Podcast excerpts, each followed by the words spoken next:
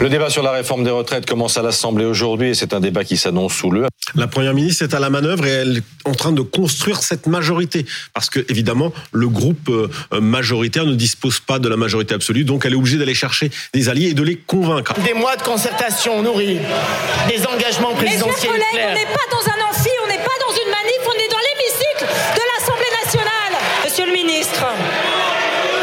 Je, je, je fais tous mes efforts, Madame la Présidente.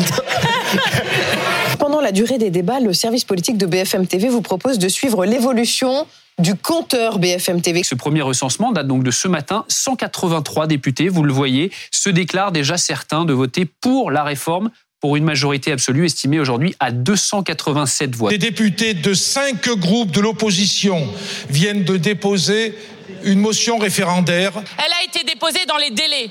Il n'y a aucune raison pour que vous rejetiez cette troisième motion référendaire, si ce n'est de rajouter encore un déni démocratique au coup de force que vous êtes en train de faire aux millions de Français qui manifestent dans ce pays. Je vous avoue être un peu surprise des termes que j'ai entendus ça et là dans l'hémicycle. Une démocratie bafouée, un coup de force, un contournement du règlement de l'Assemblée nationale, un déni de démocratie. C'était en quelque sorte un, un avant-goût de ce que l'on va voir jusqu'au 17 février de bah voilà, d'une sorte de pugilat à l'Assemblée nationale. Est-ce que vous croyez que nous allons passer 15 jours comme cela dans l'hémicycle? Oui L'horreur, cette nuit dans un village de Picardie, un incendie a ravagé un pavillon à Charlie-sur-Marne, c'est dans le département de l'Aisne, près de Château-Thierry. Le bilan est très très lourd, huit morts. 8 morts, dont 7 enfants. 7 enfants donc âgés de 2 à 14 ans. Les enfants et qui ont pour le plus jeune donc 2 ans, euh, 3, 7, 10, 12 et 14 ans pour le plus âgé.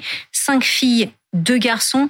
Il s'agit en fait d'une famille recomposée. Apparemment, l'ensemble des membres de la famille, euh, hormis le papa, étaient euh, à l'étage. Donc on peut imaginer une propagation rapide euh, par une cage d'escalier, que ce soit les flammes énormes, mais que ce soit surtout les fumées.